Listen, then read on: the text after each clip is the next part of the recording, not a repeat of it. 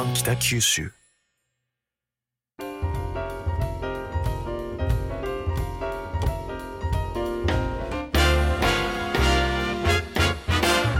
おはようございます。西日本新聞社が素敵なゲストと一緒に北九州の歩き方をお話しする番組ファンファン北九州ナビゲーターの勝木雅子です。同じく西日本新聞社の横山智則です。横山さん、はい。あの先週はグラフィックデザイナーの岡崎さんだったのにずっと単価の話をさせてしグラまいましフィックデザインの話なかったですね。たですね。あの今日はちゃんと聞きたいと思っています、はい。い、やでもねそんだけね単価に熱い思いを持った方がいらっしゃるっていうのはありがたいことですよ。そうですね。はい。なんか単が大好きですね。そうですよ、はい。ということで今週は先週に引き続き北九州市在住のグラフィックデザイナー岡崎智則さんをお迎えしてお話を伺います。岡崎さん今日もよろしくお願いします、よろしくお願いします。えー先週は岡崎さんがデザインしたね単価 T シャツの話か。ら、はい。単価市場チャリティーとかあのそっち系の話ばっかりって言っちゃってですね。あの本業の話を全然聞いてませんでしたので、大変失礼しましたけれども。あのそもそもはい、まあ、グラフィックデザイナーっていうお仕事で、やっぱりちっちゃい頃から絵がうまかったんですか？絵はそうですね。大好きでしたね。うん。もうちっちゃい時幼稚園からもずっと描いてたような気がします。うまいかどうかはちょっとわからないんですけど、うまいんですよね。いやきっと。そうですよ。こうプロになってんだから。はい。いやでもそれ好きなことが仕事になるっていいですね、はい、そうですね。なんかあの昔周りに看板屋さんがいたりとか、あの手書きの、はいあのはいはい。なんていうんですかね、あの文字を書くような人がいたりとか、ええまだ僕がギリギリちっちゃい時はあの映画館の、前にあるはい。看板とかも手書きの、はい。あのはいこうかっこいい高倉健みたいな。あ、そうです。であれを手書きでやってるっていうのを、まあ、母親とかに聞いて、ええなんていう職業なんだろうなと思って。いいなって。はい、小学校の時は看板屋とかいいなって思ってました。ね。あ、可愛い夢。はうんい、絵を描きながら、はい。お金もらえるんだったらっていう、うんそうですね。なるほどですね、はい。でじゃあ勉強もそういうこう美術系の勉強をされた？えー、と高校まではもう普通かうん。高校に行ってて、はい。バンドやったりとかして、はい、もうバンドでデビューしたいみたいななんか10代特有のはい。感じだったんですけど。看板屋はどこに行ったんちなみにど、はい。何のコピーはされたんですか？えっとユニコーンとか 時代ですね、はいユニコーン。同世代ですかね。ひょっとしたら。かもしれないですね。ね。はい。何年生まれ？僕51年47です。じゃあ2個先輩二個ですね。先輩。さんの方。弟と一緒です。ユニコーン。ユニコーン。いやいやわかるわかると思って。はい。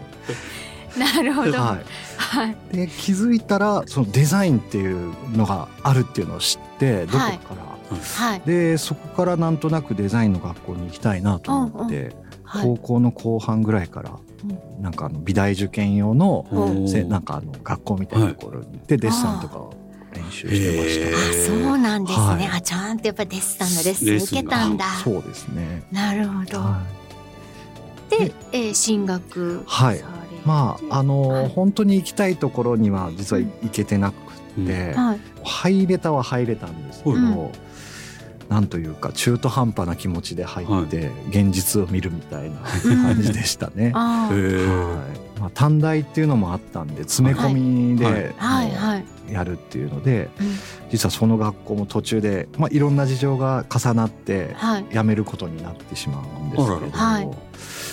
そこからガソリンスタンドでずっとバイトしてました。あへえ。そうなんですね。あそうなんですね。あまた全然違う、そうなんです、はいはい。やることを見失ってってええ。いう感じでしたね。えへはい。えでどっからまたデザインに戻ってこられそうたなんんです。すえっでかとその間はもうあのバイク買ったりとかして、はいはい。もう少年のようなはい 何の夢もない。ちょっとユニコーンの続きみたいな感じになってるね。はい 尾崎豊みたいな豊みたいな。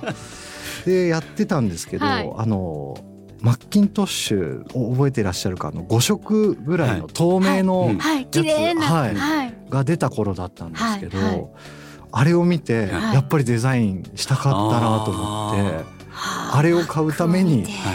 バイトしようと思ってー。そこからまあバイクとか買ってたのも一回ちょっとあのやめて、音楽ばっかり買ってたのをやめて、はい。そのパソコンを買おうって思ってから、うんそれがまだ20代前半だったんですけど、はい。そこからあの就職活動で、はい。はい。もう入らせてもらえるんだったらどこでもいいと思って、あの北九州市内のはい。そういうあの企業さんに募集もしてないところでも手紙を送ったりとかして、ええ。で一社拾ってくれる会社さんがあったんで、はい。そこに入社をしました。ああそこはそのデザイン系なんですか？デザインあの社食会社さんって言って、はい。文字だけをこうはい。積んでいくというか、はい。組んでいくような会社さんだったんですけど、はいはい。まあ、ホームセンターはい。のナフコさんのチラシ作ったりとか、はい。スーパーの新聞チラシですね、はいそういうのをずっとパソコンで作る部門っていうので入らせて。そっか社食って言っても、はい。あの鉛の活字をああの置くわけではなくそうパソコンで社食なんですね。はい。な。なるほど、そうですか、はい。それナフコのチラシ作ってたんですか？はい、ナフコのチラシ作ったり、あのカタログ作ったりとかですはい。ね。はい。やってました。へえただデザインっていうよりかは文字専門みたいな感じだったので、はい。はいまだそのパソコンが使えるから嬉しいだけで通ってましたけど、うん。通ってるというかうん。あの勤めてたんですけど、はい。絵を描くような仕事はほとんどなかったですね。なるほど。じゃあもう岡崎さんらしさを出すとしたら、その文字のフォントを変えるとか、それもんなのだチェックが入っててあそれダメなんですか？ダメだったんですよ、ね。あもう勝手に決まったしたら通りしなさい。決まった通り、はい、バイカはこの書体とかっていう。ああそうなんだ、はえーじゃあ全然デザイナーとしてのセンスを生かせないじゃないい。ですか。その時はですね、はい。なんかちょっとつまらないなと思ってやってたんですけど、うん。かなりその拘束時間が長いやっぱ業界的にもですね、はい。はい。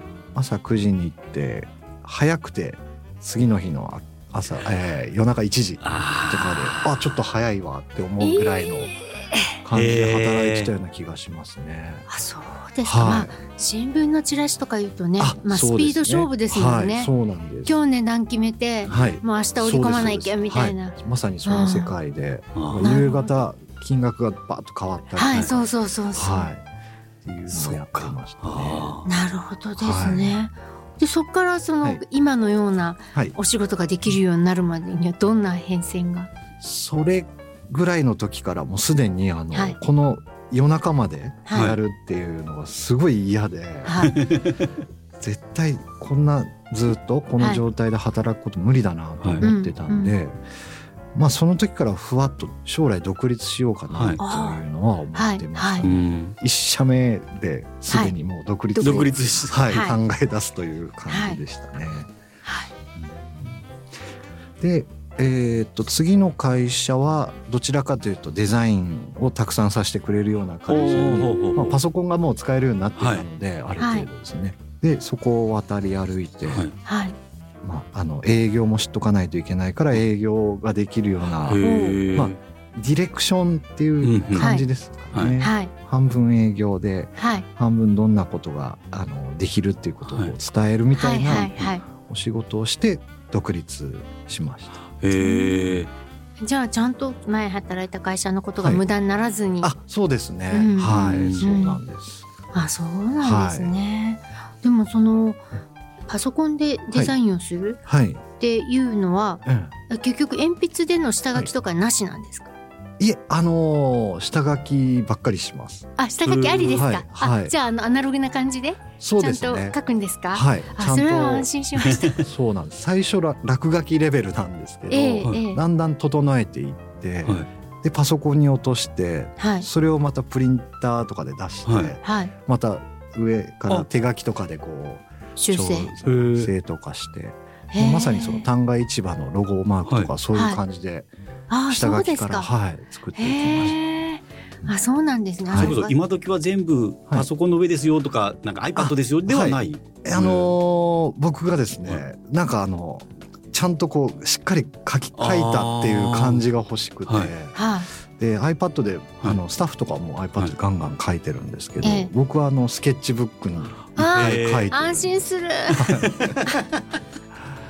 そうなんですね。はい。へえそうなんです。よ私、はい、あのパワポで何か作る時でも、はい、鉛筆で下書きしてここに写真とか、はい、こう見出しここにこう置くとか、一旦下書きしてからのパワポなんですよ。ね、だからもう今の話聞いて安心しました。少し違うような気がしましたけど パワポで手書きで下書きする話と違うような、えー、イメージイメージ。イメージ大事です、そうですねなんか手書きがないと、はい、あのデザインした気にならない。その、鉛筆で下書きする時もそのやっぱりお絵描きというかその絵の部分っていうのは結構書き込んで。そうですね、うん、あのロゴマークとかは、えー、もう本当落書きからだんだん例えばこうつながりを大事にしたい企業のロゴマークを作る時は、つながりってなんだろうみたいな丸書いたりとか、うん、なんかくっついてねうねってなってるのがいいんじゃないかみたいなことからスタートしますね。ああなるほどですね。そうなんだ。そして、はい、もうこの放送からだと1ヶ月ぐらい前の話になっちゃうと思うんですけど、はい、西日本新聞にですね岡崎さん大きくあ、はいうん、あの記事が載ったんですよね。取り上げていただきまして本当にありがとうございます。とんでもございません。もうあのうちの新人記者がお世話になりまして、新人君が書いて、ね、新人新人さんが書いて、はい、はい、でねあのまあ、この記事の中では岡崎さんのあの芸術劇場のね、はい、ポスターの話が詳しく書かれていて。であコロナ禍でねこういう思いをされてお仕事されてたんだなっていうのがすごいよく分かったんですけど、うん。はい、コロナの時ってですね、はい、やっぱりその芸術とかは、あの不要不急って言われましたよね。えー、そうですよね、ね、緊急事態宣言ぐらいでしたかね。はいはい。あの全部閉まっちゃってですね劇場も映画館も。はい、でその劇場の方からお仕事が来たっていう、はい、はい、そうなんです。これまでもあの、はい、ずっと劇場のお仕事はたくさんさせてもらってたんっていう関係性があったっていうのもあると思うんですけど、ええ。うん、ポスターを作るっていう仕事ですね。はい、今度劇場がそういう状態になった時に何かを発信したいっていうまああの言ってしまえばこう演目というか全部こう、はい、はい、流れていったので、ええ、劇場芸術劇場っていうぐらいだからちょっと芸術的な発信を考えてますということで、でまだその時は担当者の方もまだこれをやりたいっていうふうに決まっていたわけではないとは思うんですけど、はい、岡崎さんのなんかイラストとか発信するとかみたいな、ご相談レベルからスタートした依頼があったんですけど、はい、で打ち合わせに行っ、まあ、舞台のイラストとか、はい、劇場のイラストとかっていうのを何かしらポスターか SNS で発信するビジュアルのようなものをできないかなって考えてますっていうことだったので。舞台のイラストを描くって結構難しいなと思って。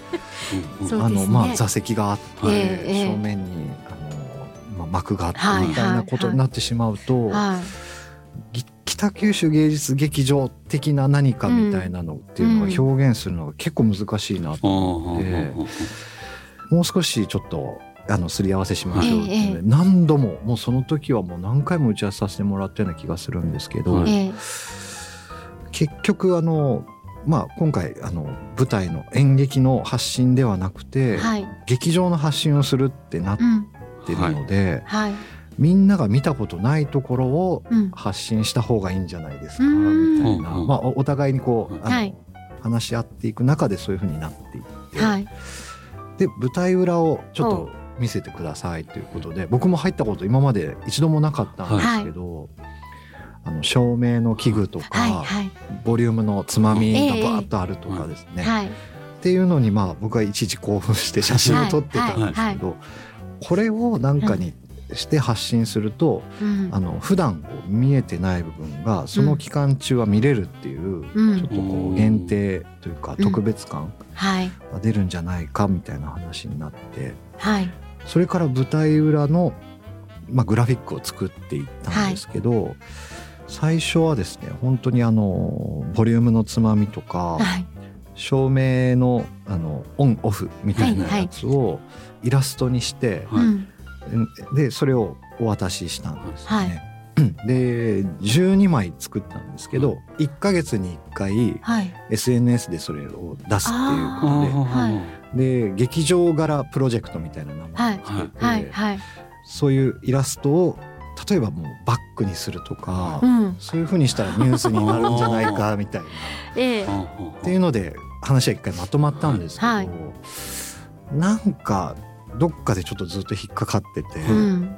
で多分劇場の方も引っかかってたと思うんですけどそれ作ってまた販売とかっていうのをまだ想定できないような状態だったんで、はいはいまあ、ちゃんと北九州芸術劇場が小倉の街中にあるっていうことが言いたいよねっていうのうんはお互いになんか心の中にあったので、ええ。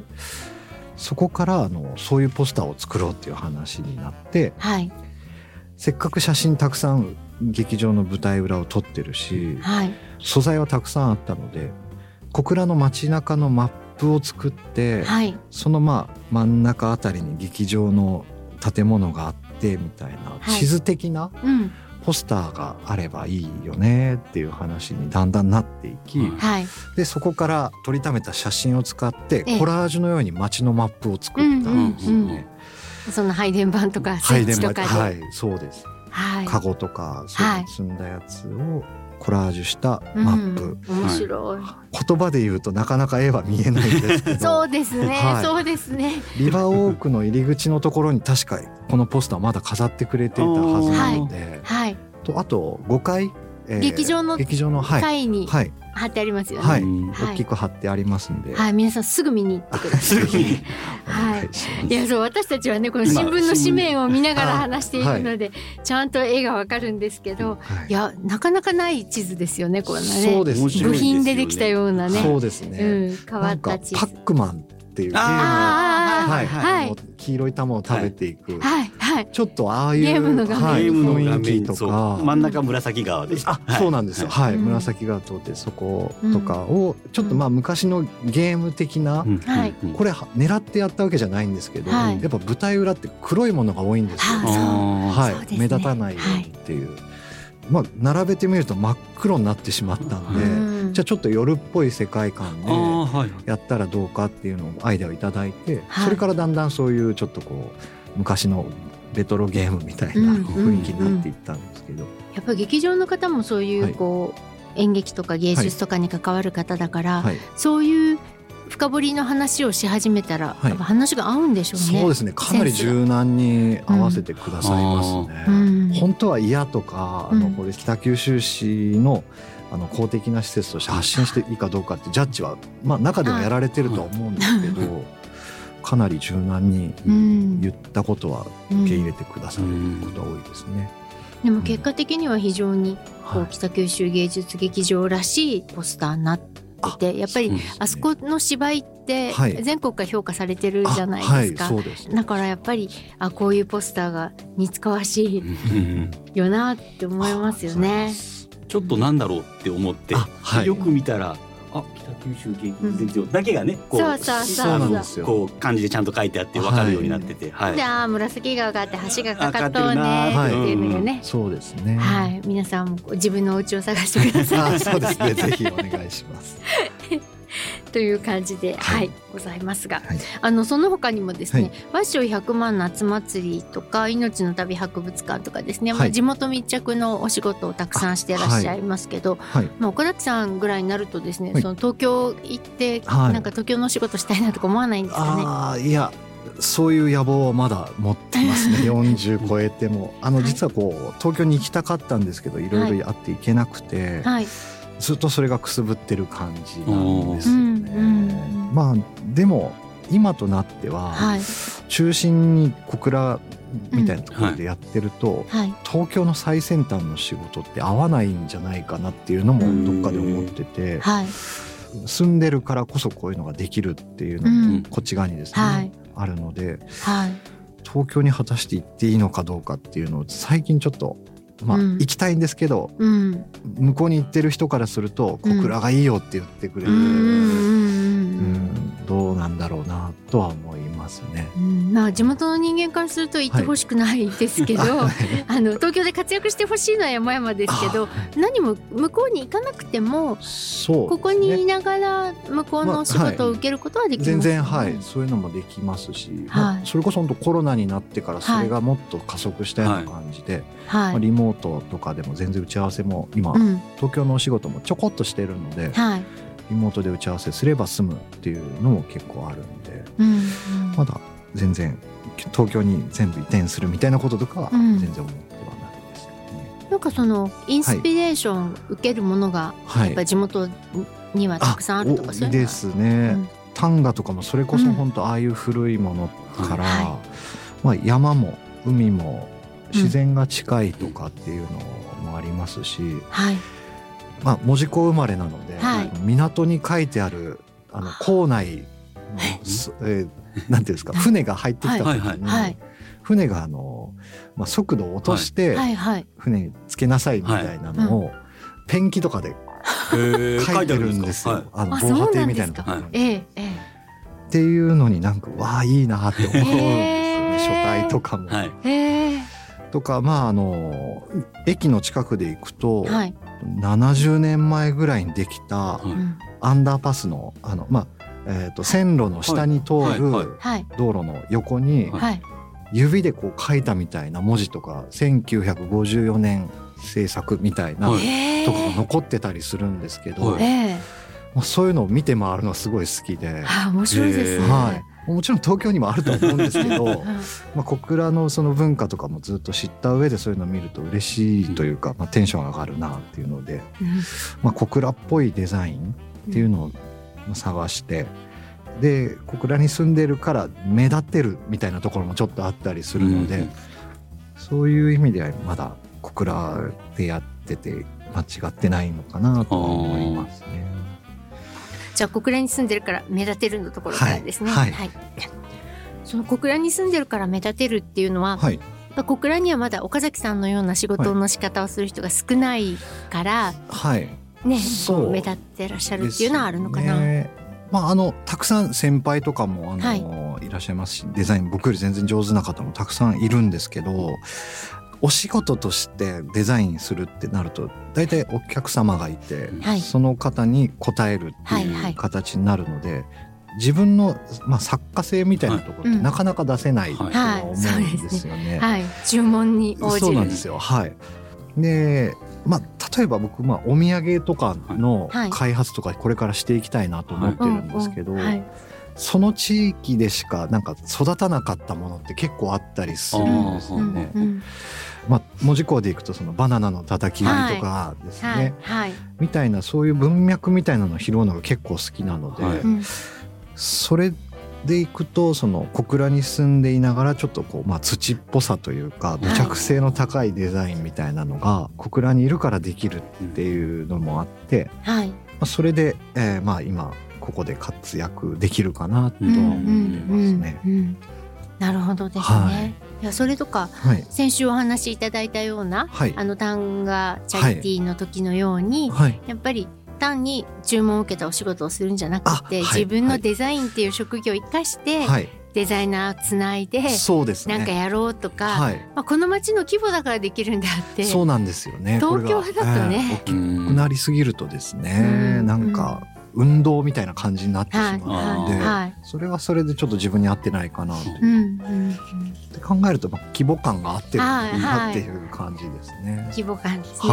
はい、確かに。で岡崎さんは、はい、まあ、さっきちょっとお土産って話出ましたけど、はい、平面だけのデザインをされるんですか？立体ものとかは？立体はですね、まあ、設計図とか図面を引くみたいなことはもうあのできないので、イメージですね、はい、こう店舗の入り口とかの、まあ、前から見た時にどう見えるかみたいなこととかも、頻繁にはないんですけど、はい、まあ、ご相談を受けたりした時はちゃんとこうお答えして、でプロの建築家にお願いしたりして、とかっていうことは何度かあったりしましたね。なるほど、そのプロの建築家があの仲良しのタムタムなんですか、はいそうなんです。タムタムデザインの田村さんって言って あの今ラジオ別のあの 番組で。コミュニティ FM であそうなんです。2人でやったりとかしてますね。なんか面白いですよね。私はあの、はい、ジェイコムさんの「居酒屋ご利権」という番組であ、はい、あの岡崎さんとたまたまが出てるのを見たんですけど、はい、違う職業の2人なんだけどまあ、なんとなく共通点もあるような感じで。そうですね。あのー、はい。仲良くさせてもらってるんですけど一個先輩なのかな年齢は確か一緒かなんか、うん、ほぼ同世代なんですけど、うん、多分喋り方のトーンとかも似てるんですよ、ね、ちょっとゆっくりみたいな。はい。あとそのもちろん向こうもデザインというか建築にちゃんと向き合っている方ですし、はい、街のこととかを考えるとか空想するのとかがすごい好きなタイプなので、うん、そういう意味ではもうお話がずっと尽きない感じですね。もう十何年ぐらいずっと、まあ、コンビっていう形で、はい、向こうもそう言ってくれてるんで僕もそう思ってるんですけど、まあ、組んでお仕事をすることは割と多いですね。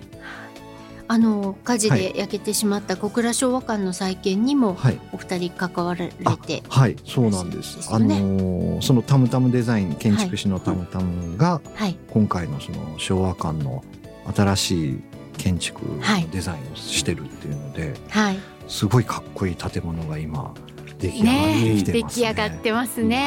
はい、もう楽しみ。外見はねできてますよね。そうですね。もう中もほぼほぼそうなんですね。はい、できてますね。はい。でそこに岡崎さんの絡み方は、はい、あはい。あのー、今までも、はい、えー、まあ覚えてらっしゃる方多いと思うんですけどネオン管、はい、小倉昭和館。はい、はい、1と2 1と2っていうのがあって、であれがもう残念ながらその溶けたりとかして燃えてしまって、うんはい、昔のその図面自体はもうあんまり残ってなかったらしくて、うんうん、ただそのまあ焼け溶けてしまった写真をその看板屋さんから送ってもらって、はい、それをこちらで平面的に書き起こして、はい、ネオン管としてまた復活するんですよね。はい、また同じような感じでですね。はい、ですね。はい、で、それまでは昭和館一二って書いてあって、市民の方にその次のはい、あの昭和館名前何するみたいな。そうそうそうそう、はい、でアンケートみたいなのがありましたよね、はい、そうなんです。昭和館3っていうアイデアと、うん、小倉昭和館っていうの結構、数字なしってやつ、はい、どうするかみたいなので結局小倉昭和館に決まったっていうので、で今まではあの小倉っていう文字がなかったんで、はい、その昭和館のあの文字の丸っこいやつをちょっと一回どういう R なのかみたいなのをちょっと調べて で同じ雰囲気で小倉っていう文字を作ったんです。ああそうなんですか。じゃあ小倉は岡崎さんオリジナルのロゴなんですね。はい、そうなんです。でそれをもう今造作に入ってて、はい、昔と同じように光る看板に。ああ嬉しい。はい。やっぱり寂しかったですもんね。燃えた後、ね、あそこの電気が全くつかなかった、はい、そうなんですよね、この1年ちょっと、はい、そうなんです。でまあそんなコーナーしてると今度その今まで決まったロゴマークっていうのが小倉昭和歌さん実はなくて、はい、丸っこい文字は別に作られてたんですけど、はいえまあ、いろいろこう話し合っていく中でマーク的なものがあると、うん、あのスタンプに寄せたりとか、うんはいはい、今回その監視の樋口さんが本をはい、発行されたんですけど、ね。はい、そういうのにもこうあのサイン的なスタンプ、まあ、記念品としてお送りするとかの時に押せるようなスタンプが欲しいということになって、はい、でまああの新しく昭和館さんが立ててるコンセプトとしては地域の文化的なものを発信する基地にしたいみたいなことでフリースペースを設けられてるんですけど、はいはい。そういうコンセプトに基づいて、まあ、地域のつながりとか文化的なものを発信するっていうコンセプトでデザインを作らさせてもらいました。はい、がロゴマークとして今度まあ発表発表というか、はい、あのちゃんとあの発信されるっていうことになってます。あ、そうなんですね。はい、あ、楽しみにしておきます。はい、そして反抗してもらおう。はい、ぜひ。あの今後手掛けてみたいことチャレンジしたいことっていうのは、はい、あはい、はい、まさにその昭和館さんが復興した後、うんええ。え、もうかなり多分今お話は出てるんだと思うんですけどいろんな方がここで講演するとか、はい、音楽イベントするとかうん。なんかあるとは思うんですけど、ええそれこそ本当デザイナーのつながりみたいなのは、はい。なかなか発信できなくって、はい。今までですね、はい。そのチャリティーみたいな時に集まるっていう感じだったんですけど、はい。なんかせっかくだったらこう今まで昭和館さんがやってなさそうなはい。ことないかなと思ってで「ジン」っていう同人誌みたいな、ジン。はい、あのフリーペーパーみたいなはい。よく自主的に作ったやつがあるんですけど、それをもうクリエイターたちが、はい。えー自分の好きなコンセプトで「ジン」っていうその同人誌どんな形でもいいんですけど、うん。2ページの人もいればあ50ページの人もいれば とにかくそれを販売する、ええー。それきっかけで初めて昭和館に来る人もいると思いますし、はい。あのまあ、いろんな企業さんに案内を送ってそことあの企業さんがもし来てくれたらクリエイターさんとつながれええてお仕事になるんじゃないかなっていうのがあって、はい。そういうイベントをしようと思って。へへえあのロビーっていうかフリースペースのところで。そうですね。はへえあそうなんですね、はそれは面白いうん。い。はい。かもうん。それは二十何名ぐらいの、はい。はい。デザイナーが参加してへくれるえことが決まってます。結構なは大々的な。それそう年内に？い。あのあ年明けさすになりがに年明けですねそうはい オープンするのが年内だからねそうなんですよ。はいはい。なるほどはい。そうなんですねなんか他にもはい。あはい。あのーさっきのお土産話ですかね、そうなんですよ。えっとこれまで、はいあの小倉の街中でいわゆる観光スポットじゃないはいちょっとこうグッとくる場所みたいなはいはいはいまあ普段写真撮り歩いてるんですけど、それをあの 風景画というか、はい。グラフィック化したあの、はい。ポストカードを作ってまして、はい。これまああの絵が見えないんで難しいんですけど。はい。もともとのスタート地点はあの小倉とかがまだ修羅の町って言われてた イメージの悪い頃にこれを思いついてスタートしたんですけど、ええ。本当は住んでみると結構いい町というか、はい。華やかな町なのにはいイメージだけが先行してなんかどす黒い町みたいな雰囲気のことを結構思ってる方がい。らっしゃったので、そのイメージを変えたいなって思って作り始めたんですけど、はい。一応その小倉にある普段の風景に、はい。まあ、カラフルな通常ありえないような配色の,、うんうん。あの空の色とか、はいまあ、建物の色とかもちょっと変えたりしてはい。小倉グラフィックっていううん。プロジェクトをもう自主的にこれはもう本当に誰にも頼まれてない。自分であのずっと作ってたんですけど、はい。こういうその風景画は今ポストカードとしてはい。イベントがあった時は販売したりとかしてるんですけど、はい。ただのポストカードだけだと広まらないなと思って、はい。これをもうちょっと立体的なものにしていろんなところに、まあ、お土産として置いてもらえないかなと思はい。って営業しようかなと思ってます。はい、立体的なもの。ここにあるのはねポストカードでですねあちょっとはい、あの見えない あの、はい。リスナーの方に申し上げると、あはい。さっきから話題になってるはい。小倉昭和館のね、はい。昔のネオン看板ですよね、ね。昭和館丸1に。102はい。って書いてある、はい。はい、とかあの北九州市役所に和書100万夏祭りの時ね、はい。あの市役所の、えー窓の電気をはい。100万とか祭りとか、薬とか。ははい。い、ライトアップというんですかね、はい。するんですけどあのその時のちょっとこのはい。黄昏の色がいいですそうよね。ですね。はい。はい。それとかなかなかないのが、はい。やっぱ JR の駅の3階にモノレールが突っ込んでいくはい。っていう。はい。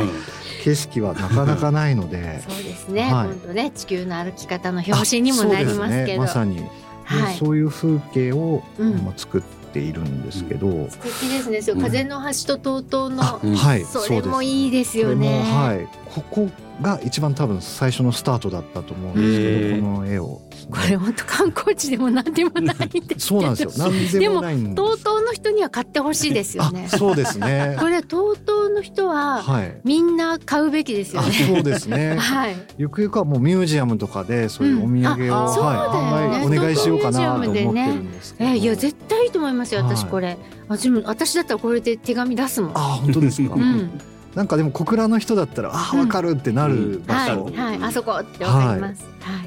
っていうのを、まあうん。グラフィック化しイラスト化っていうんですかね、はい。してて、はい。ポポストカードでもらうっていうのは一番手軽でいいなと思うんですけど、はい。例えばこれを入れる袋。うん。